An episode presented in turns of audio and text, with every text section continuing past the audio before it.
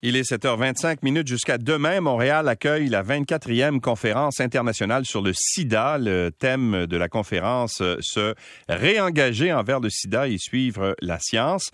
Euh, ça a notamment pour but de relancer, bien sûr, l'intérêt pour la recherche qui, faut bien le dire, a ralenti ces dernières années en raison notamment de la pandémie de COVID-19.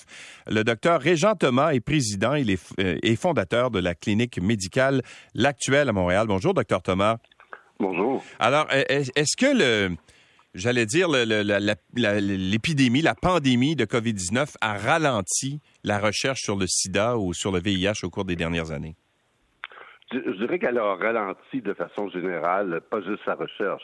Elle a ralenti euh, l'accès aux soins, l'accès au dépistage. Même au, Québec, euh, plusieurs cliniques de dépistage ont été fermées à travers le Québec. C'était difficile d'avoir accès à son médecin. Euh, certains patients ont cessé leur traitement, particulièrement leur traitement préventif, leur suivi. Donc, ça a eu un impact. Et dans les pays les plus pauvres où les systèmes de santé sont encore moins bons, si vous pensez qu'on manque de médecins ici, d'infirmières, imaginez quand vous êtes au Zimbabwe ou au Botswana. Alors oui, ça a eu un grand impact. Donc, donc est-ce qu'on peut dire que la recherche continue quand même à avancer? Parce que si on regarde l'impact, ça c'est l'impact négatif, mais on dit aussi que ça peut avoir un impact positif compte tenu qu'il y a quand même eu des avancées en termes de, vaccination notamment. En fait, ce qu'on dit, c'est que la plupart des experts qui euh, travaillaient à la COVID ont aussi travaillé, travaillé dans le sida avant. Et on dit plutôt que la recherche sur le sida a énormément aidé, paraît-il, la recherche sur les vaccins contre le sida, à trouver un vaccin contre la COVID. Euh, et là, ce sont les mêmes experts qui, reviennent un peu. Le problème avec euh, la COVID, ben, c'est un virus respiratoire un peu moins compliqué. Le VIH, c'est plus compliqué, ça attaque directement le système immunitaire. Donc, difficile encore, mais il y a une vingtaine d'études vaccinales, je pense que c'est des animaux et c'est des humains toujours. On nous dit qu'on a fait des grandes avancées dans les dernières années. On ne sait jamais la recherche. Hein. Parfois, ça aboutit rapidement, on s'y attendait pas, et d'autres fois, ben, euh, ça ça marche pas. Mais c'est un petit peu la, grande, je défaite de la lutte au sida que 40 ans plus tard, on n'est toujours pas de vaccin. Oui, hein, c'est ça. Mais est-ce qu'on est prêt de, la découverte d'un vaccin? Eh ben, on, s'est déjà parlé dans le passé, docteur Thomas, puis on, ça, revient. c'est tout le temps le thème qui revient. Dans, les, années 80, il y avait un article dans le journal à peu près à chaque trois mois disant qu'on allait avoir un vaccin l'année prochaine. Ouais. Euh, ce que les chercheurs nous disent, ce qu'ils nous ont présenté, c'est quand même pas simple, euh, mais qui sont quand même optimistes et euh, euh, que l'avenir nous le dira. On n'a pas eu beaucoup plus que ça. Mais croyez-vous que si on avait mis euh, les mêmes ah. efforts pour trouver un, vaccin, par exemple, pour le sida qu'on a mis pour la COVID-19, on l'aurait, ce vaccin-là? Oui. Alors ça, c'est la question que qu'on s'est posée euh, beaucoup. C'est la question que tous les patients nous posent. Est-ce qu'on a mis le même investissement financier dans la recherche contre le sida qu'on l'a mis dans la COVID? Euh, les experts nous disent que non, probablement quand même, à cause de la difficulté que le virus. Vous savez, le virus de la COVID, il y a quoi? Il y a une quinzaine de mutants. Le virus du VIH, il y a 1000 mutants par jour. Ah oui, hein? ouais. Donc, c'est beaucoup, beaucoup plus complexe, mais évidemment, l'engagement financier qui est en train de diminuer dans la plupart des pays au monde, c'est une inquiétude là, que, que l'ONU-SIDA nous répète. On pensait éradiquer le sida d'ici 2030 et on semble qu'on s'en va vous savez, il y a 5000 jeunes filles de 15 à 24 ans qui s'infectent chaque, semaine en Afrique du Sud. Alors, euh, en Afrique d'ailleurs, euh, un peu dans le monde, le VIH est, très féminin. Mais est-ce que le VIH est en recul dans le monde? Ben, il, est en recul par rapport à, certaines années. Il y a un meilleur accès à la trithérapie. Il y a 75% des gens dans le monde qui ont accès à la trithérapie. Donc, il y a encore 25% des gens. Et ça, la trithérapie, c'est nécessaire pour éradiquer le VIH parce qu'on sait que les gens qui sont sous traitement ont une charge virale indétectable et ne peuvent plus transmettre. Alors, si, mais pour ça, il faut que tout le monde soit dépisté. Même au Canada, il y a encore 10 à 15% des gens qui ne sont pas dépistés. Alors, euh, euh, au Québec, 60% des gens qui sont dépistés, souvent, c'est la première fois. Il y a quand même eu 1,5 million de nouvelles infections à VIH dans le monde l'an passé. Il y a quand même eu 700 000 décès à peu près. Donc, c'est pas banal. Donc là, il y a une, personne toutes les minutes qui décède du sida. c'est quoi l'incidence du VIH au Canada, par exemple? Est-ce que c'est. Et, à Montréal particulièrement, au Québec, est-ce que c'est encore une maladie qui est très présente? Ben, c'est une maladie, on estime de 300 à 600, et là, les chiffres vont être difficiles avec la pandémie euh, de donner des vrais chiffres. On estime de 300 à 600 euh, personnes qui seraient infectées chaque année, 75% des hommes au Québec, ça, 25 mhm. des femmes, 55% des, homosexuels. Ça touche. Euh, donc, c'est encore présent. Vous savez qu'on a des traitements préventifs. On en a beaucoup parlé dans ce congrès. Des traitements préventifs qu'on appelle la PrEP qu'on donne à des gens qui ont des comportements à risque. Parfois, c'est dans certaines périodes de leur vie et qui est aussi efficace qu'un vaccin. Alors, malheureusement, ce traitement est peu utilisé, même chez nous à Montréal, pas assez en tout cas, et dans les pays pauvres, ce vaccin-là, ce vaccin, j'allais dire, parce que c'est aussi efficace qu'un vaccin, ce traitement-là est encore moins accessible. Mais là, ce qui est intéressant, il y a des études qui démontrent qu'on pourrait faire ce même traitement-là avec des injections. Imaginez si vous aviez une injection euh, aux six mois, ça améliore l'adhérence, la confiance au traitement et ça, serait beaucoup plus efficace pour réduire le VIH. C'est ce que les pays euh, plus pauvres, le Brésil, etc., euh, demandent. Mais évidemment, ça doit avoir un coût là, quand même, euh, ce traitement ah, préventif-là. c'est un, coût, mais le traitement préventif a, moins de coût, si vous voulez, que de laisser infecter la personne. Alors, le traitement préventif, il est quand même beaucoup moins cher, dix fois moins cher pour le moment. Et souvent, les gens ne le prendront pas à vie. Euh, comme je vous dis, c'est des périodes dans la vie, euh, on est plus jeune, où on a problème de, de, toxicomanie, où on fait une dépression. C'est dans ces moments-là que les gens prennent des risques, beaucoup plus. Si on réussit à passer à travers ça, euh, que la personne prenne un an, deux ans, trois ans de, de PrEP, ben au moins. Sinon, un patient VIH, j'ai annoncé récemment un patient VIH de 18 ans euh, qu'il était un patient de 18 ans qu'il était VIH. C'est 50 ans de, de trithérapie là, ah pour, le reste de ses jours, sans compter les, effets sur la santé mentale. Oui, exactement. Mais est-ce que le fait justement que euh, la trithérapie est, devenue extrêmement efficace quand même là, dans le, traitement, est-ce que ça, ça n'a pas eu un effet sur la, j'allais dire, la méfiance que, peuvent avoir les, les personnes à risque face au VIH?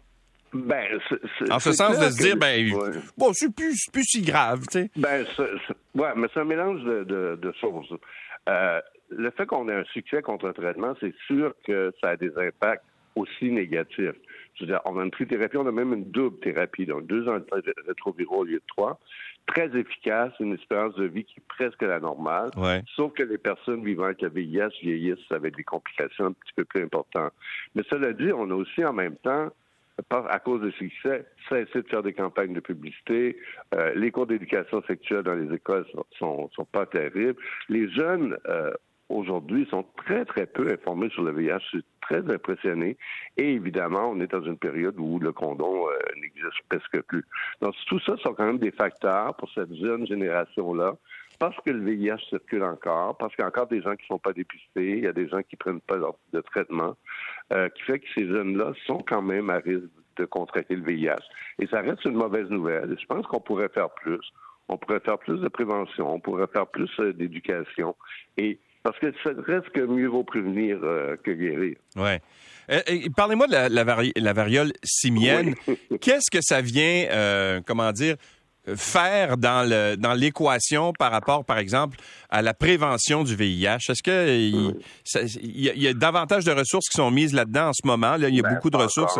ouais. Pas assez, en tout cas. Hein? Ben, non, pas assez. Euh, ben nous, tu vois, on, vous voyez, je m'excuse, on a au moins une centaine euh, de cas déjà à la clinique. ça s'est un petit peu ralenti la semaine passée. J'ai hâte de voir cette semaine. Euh, c'est quand même assez lourd, les gens. On a fait pas deux erreurs, mais au début, les experts disaient, on connaît bien cette maladie-là, c'est une maladie bénigne et ce n'est pas une maladie transmise sexuellement. Hein. On a entendu ça pendant des semaines. Et là, on voit complètement le contraire. D'abord, on voit que c'est assez, c'est beaucoup moins bénin qu'on le pensait. Au bureau, là, on voit des gens avec des ulcères, euh, ça fait mal, ça dure de deux à quatre semaines, plusieurs cas d'hospitalisation quand même. Et l'autre chose, c'est que on le voit dans un contexte de maladie transmise sexuellement qui touche particulièrement les hommes gays. On ne sait pas pourquoi. Est-ce que c'est pour des raisons épidémiologiques que quelqu'un est parti quelque part en Europe, est arrivé avec ça euh, dans, dans, un milieu gay? Et on a beaucoup, beaucoup de questions, on n'a pas beaucoup de réponses. Donc, est-ce que c'est, est-ce que le virus a muté? Est-ce que c'est le même virus qu'on disait au début qui causait peu de problèmes? Euh, c'est quoi l'efficacité vaccinale? On vaccine à Montréal, mais normalement, pour vacciner, il faut au moins deux doses. La COVID nous l'a pris. On est rendu à cinq doses. Et là, on manque de vaccins ou peur de, manque de manquer de vaccins, on vaccine juste une dose. Euh, les hommes, il y a à peu près il y avait 13 500 personnes de vaccinées, ce qui n'est pas suffisant, à mon avis. Et combien de temps va durer l'efficacité de ce vaccin? C'est un autre problème de plus. Sauf quand arrivent les gens euh, au rendez-vous, si on pense qu'ils ont la variole, on doit complètement euh, les, les, isoler. Les, isoler, désinfecter, mettre notre équipement c'est une grosse surcharge de travail pour, pour les cliniciens. Ouais. Mais il y a quelqu'un qui me disait que c'était pas une maladie transmise sexuellement, mais une maladie transmise pendant une relation sexuelle. Ouais, ben c'est pas clair. Euh, c'est pas clair. Encore une fois, on, en a beaucoup parlé. Ils ont, ils ont trouvé de l'ADN viral dans le sperme, euh, dans les liquides séminales, mais ils nous disent que ça ne veut pas dire qu'il se reproduit. Donc, c'est... mais en tout cas, c'est une maladie qui se produit quand même majoritairement lors, de contacts sexuels, ce qui fait que c'est sur les cliniques de transmission mm-hmm. sexuelle qui, qui voient le plus de cas. Ouais. Euh, juste terminer, euh, parce que j'ai lu que le, en fait, le, financement de la lutte euh, contre le, sida au Canada n'a pas bougé depuis 2008. Aujourd'hui, je vois que Jean-Yves Duclos, qui est le ministre de la Santé, va faire une annonce concernant le VIH. Est-ce qu'à votre avis, il va annoncer davantage de, de financement? Savez-vous à quelle heure il fait l'annonce? Non? Non. Euh, euh, non. je l'ai quelque part, mais euh, je ne l'ai pas en tête. Non. Parce que vous savez ce qu'il va annoncer, c'est ça? Non, je ne sais pas, mais je dois le rencontrer aujourd'hui. Il a demandé à me rencontrer. non, je ne sais, sais pas. ben ça, c'était une grande déception que ni M. Trudeau ni aucun représentant soit à l'ouverture.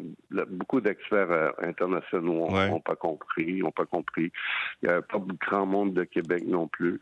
Alors que M. Duclos soit là et qu'il annonce quelque chose, ben c'est tant mieux. Euh, ça va être bienvenu. Il y a une perte d'intérêt, hein? Pour, euh, Ah, c'est clair. On n'en parle plus. regardez le 1er décembre, euh, M. Lacroix. Plus personne porte de ruban rouge. Oui, c'est vrai. Aucun, premier ministre. Pas d'annonce Journée internationale du sida, comme on voyait dans les journaux. plus personne porte le bourron.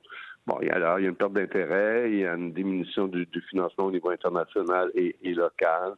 Euh, la COVID, il faut dire que la COVID n'a pas aidé non plus. Euh, mais pendant, vous savez, pendant la COVID, nous, on a eu une augmentation des ITS à la clinique. Hein. Ah oui? De façon significative. Et, vous, vous expliquez ça comment? Alors, moi, j'ai mon explication est facile. Euh, on a dit aux jeunes, vous n'êtes pas à risque de la COVID. Si vous, hein, on leur a dit ça, la COVID, c'est pas dangereux pour vous pendant des semaines. Après ça, on leur a dit si vous faites euh, l'amour, mettez un masque. On a oublié de dire mettez un condom. Et, les gens avaient beaucoup plus euh, de temps à la maison, les gens étaient sur les réseaux sociaux. Alors nous, on a eu une, augmentation de 130% de syphilis, 50% hein? de gonorrhée, chlamydia 30% Oui. Ben, Mais on, on, était resté ouvert aussi. Peut-être que c'est la raison. On n'a jamais fermé. Bon, en tout cas, si euh, ça peut raviver un peu l'intérêt pour euh, pour la recherche et puis euh, dans l'intérêt public également. Là, dans... Oui. Alors, merci beaucoup. Oui, parce qu'on serait capable de, l'éradiquer, oui. Voilà. Merci beaucoup, docteur Thomas, d'avoir été avec nous. Et, bon congrès. Au revoir. Merci. Le docteur Régent Thomas est président fondateur de la clinique médicale L'Actuelle de Montréal.